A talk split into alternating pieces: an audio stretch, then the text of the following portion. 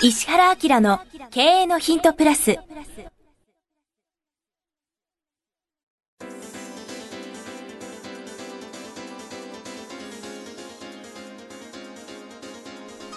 ポッドキャスト石原明の経営のヒントプラスは勝てるビジネスモデルや売れる仕組みの作り方経営者や起業家が持っておくべき能力とその磨き方リーダーの育成や強い組織の作り方などについて経営コンサルタントの石原明がリスナーの皆様からのご質問に直接お答えする形でお伝えしていく番組です。企業を継続発展させるためのノウハウを提供する日本経営教育研究所株式会社がお届けいたします。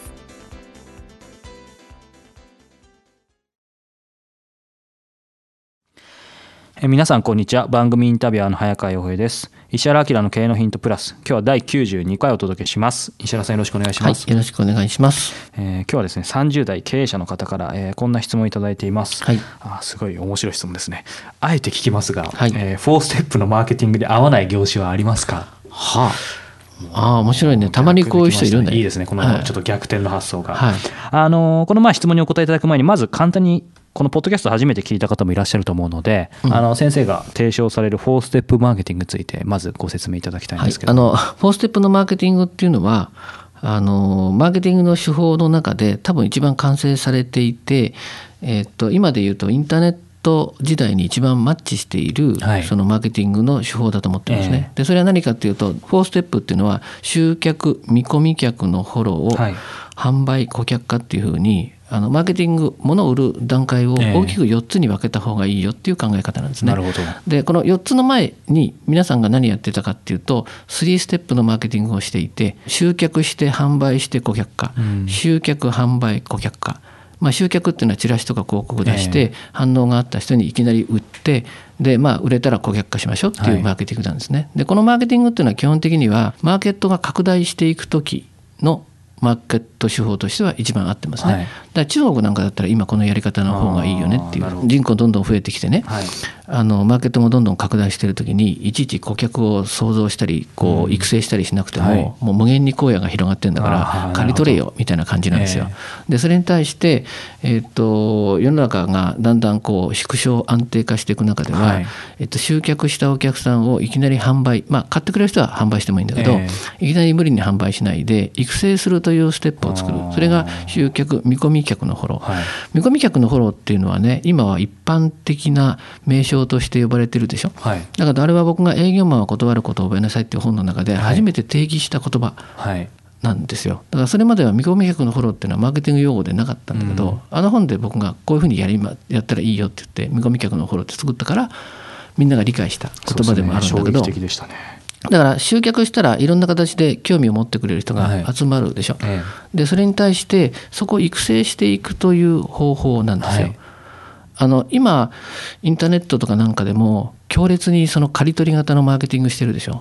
そうすると刈り取り型のマーケティングをしていってマーケットがなくなっちゃうっていう人はすごく多いですね、例えば情報商材とか売ってる人なんかも強烈に刈り取り型をしてますよね、うんはい。だからそうじゃなくてあのマーケットをずっと刈り取らないで育成していくっていう僕結構マーケティングするんですけどこういうの一回プレミアムでぜひ知りたいですね。詳しくやったら結構面白いかもしれないですけどね。刈り取り型ってまあ狩猟型で逆に見込み客フォローきちんと入れたらまあ濃厚型みたいな、うんまあそうですね、あのねうん、作用、反作用ってね、はい。すべてのあのやり方で起きちゃっへてー、あの激しいことをするとか、結果が絶対に激しい形で起きるんですよ。その分幅に応じて。そうそう、なんで、あのーなんていうんですかね、ゆっくり確実なビジネスを進めていくとか、あるいは大きくその宣伝広告費をかけなくても、はい。この方法ってできるので、うん。絶対おすすめなんだけどね、うん。でそうしておいて、買いたくなった人から順番に買ってもらうみたいなことをやれば、あの全体の流れがもうとってもスムーズになるので、うんはい。だから集客、見込み客のフォロー、販売、顧客化っていうような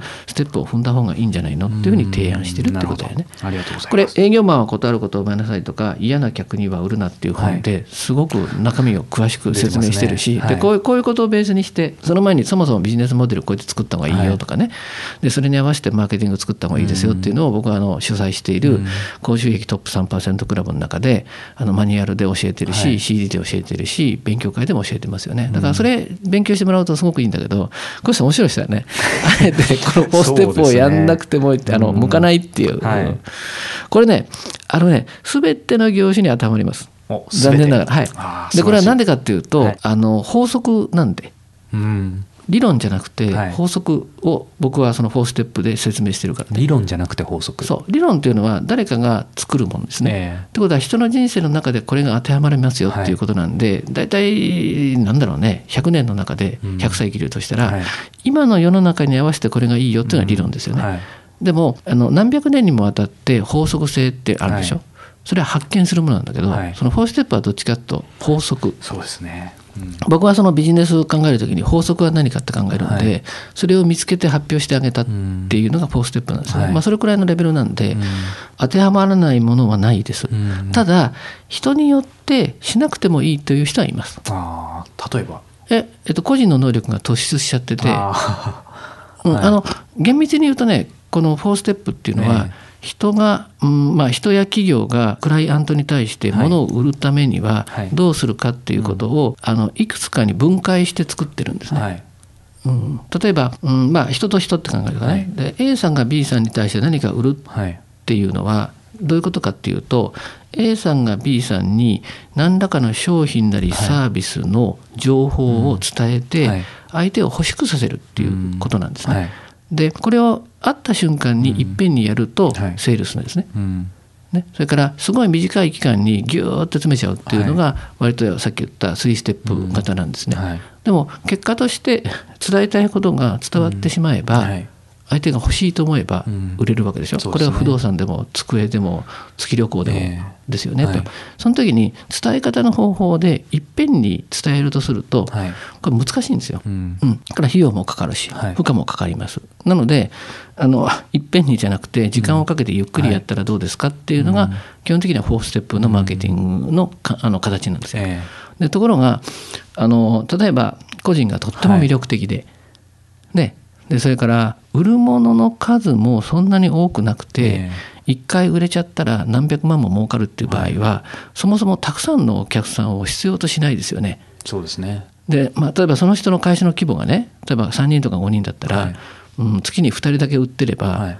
全然豊かに回っちゃうと、うん。こいつがでも30人になったらポステップ使ってもいいけどっていう感じになるかもしれないけどね。うん。って考えてると厳密に言うと僕は、はいあの教えてるけど、はい。わざわざ4ステップやんなくてもいいタイプなんです。ああ なるほど。だから僕は例えば今会社を組織化しちゃってるんで、はいええ。あのきちっとした形で4ステップのマーケティングを、うん。まあ、教えてるしね、はい。やってますけど、はい。僕が個人でコンサルをするんだったらどうなんだろうね。あー。フォーステップじゃないかもしれないないですね、多分例えばいろんなところで人に会ってお話をするだけで、はい。向こうの方がコンサルしてくださいってどうしようかなって話を直接起こせるでしょ、えあの僕の知り合いで強烈にその、えー、と営業のコンサルができる、はい。名前出しちゃっていいのかな、伊藤真っていう人がいるんだけど、はい。伊藤真さんって個人の能力が高すぎて、マーケティングがついてこないんですよ。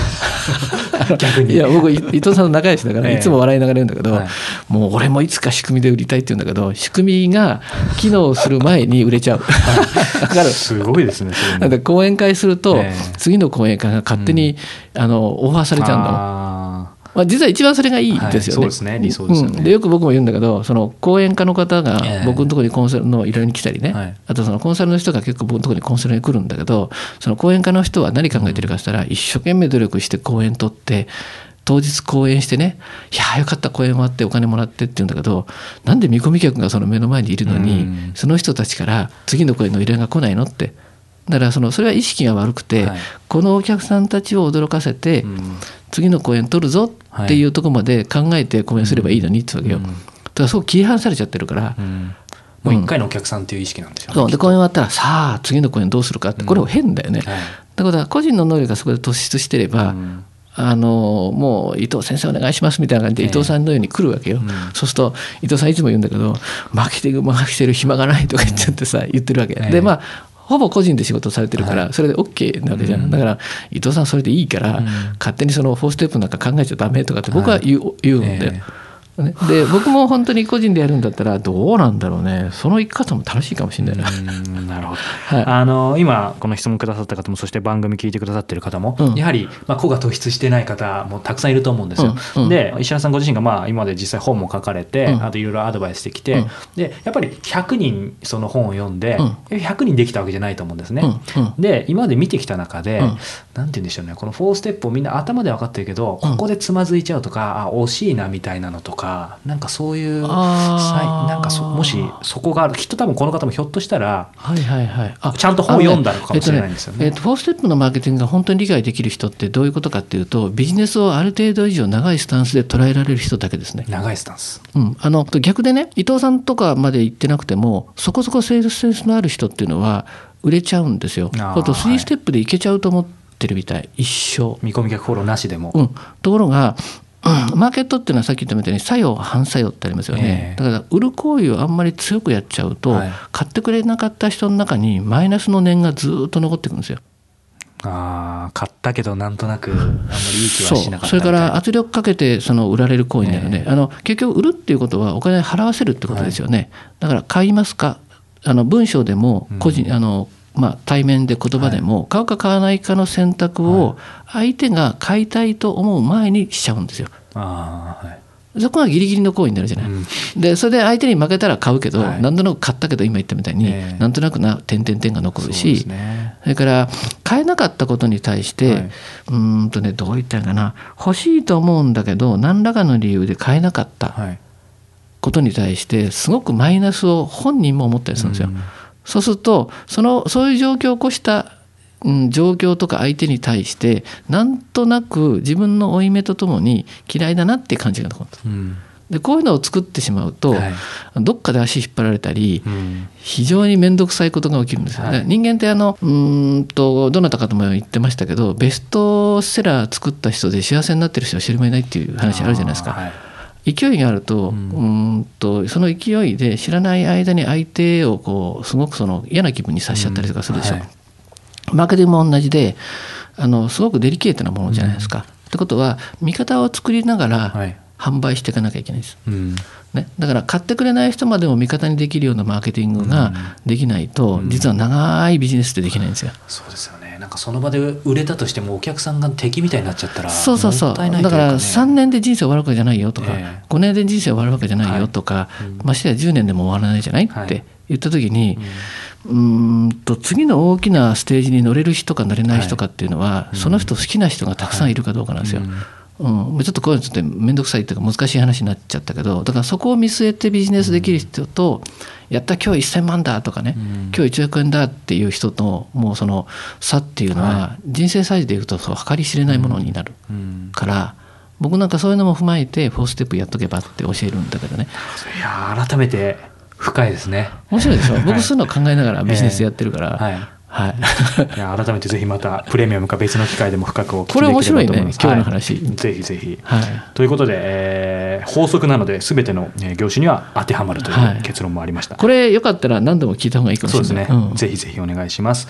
えー石原明の経営のヒントプラス、今日は第92回をお届けしてきました。石原さんどうもありがとうございました。はい、ありがとうございました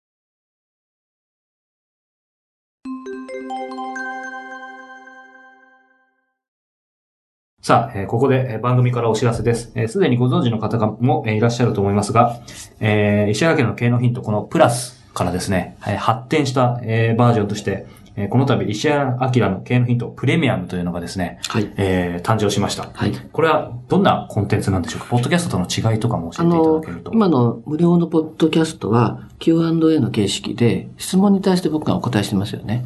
で、まあ、ずっとこういうことをやっていきながら、まあ、あの、2年弱やってるでしょ？そうですねそうすると、その、読者の方から Q&A とっても面白いんですけど、先生が本来何考えているかみたいなことをまとめて聞きたいですっていうことを言われるようになったんですよ。で、それは、あ、確かにそういえば、あの、読者の方に、こういうことをもう基本的に知っといたからいいよねっていうようなことで、経営的なこととか、マーケティングみたいなこととか、あるいは人生をどういうふうにするかとか、自分が成長するかみたいな、そういうコンテンツで、ここすごく重要だから前にしといてくださいね、みたいなことをお話ししようと思って有料版作ったんですね。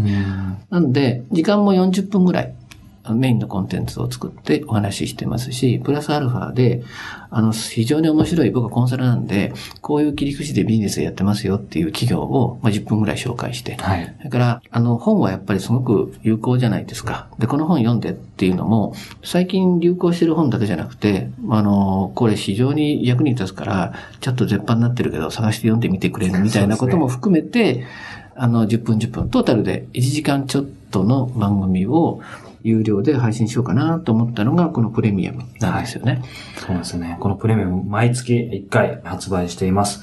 本当にこのメインテーマ、注目の企業ビジネスモデルトレンド紹介、そして今月の一冊ということでですね、え盛りだくさんなんですけども、あの、早川君と Q&A みたいな形で聞きやすくね、構成してもらってやりますから、無料版聞いてる人はすごく楽しく聞けると思いますね。はい。ぜひ、えー石原明 .com の方にですね、えーこのプレミアムのページありますので、えーご興味がある方はご覧になっていただければと思います。はい。これ倍速とかもついてそうなんです。ますね。倍速もついてますし、えー年間購読をえーしていただいた方にはですね、このシークレットライブを、はい。はい、ご招待させていただきますので、そうですねはい、はいぜひ皆さんお聞きいただければというふうに思います。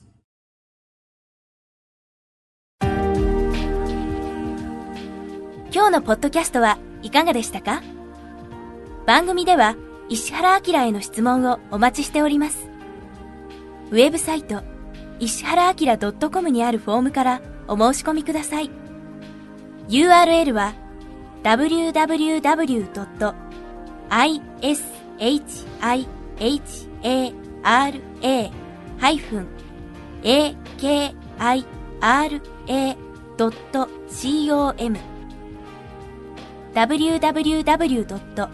石原 -akira.com です。それでは、またお耳にかかりましょう。ごきげんよう。さようなら。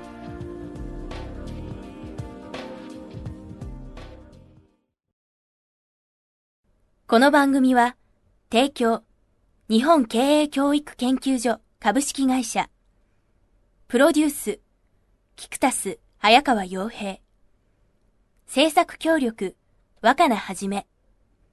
ナレーション、岩山千尋によりお送りいたしました。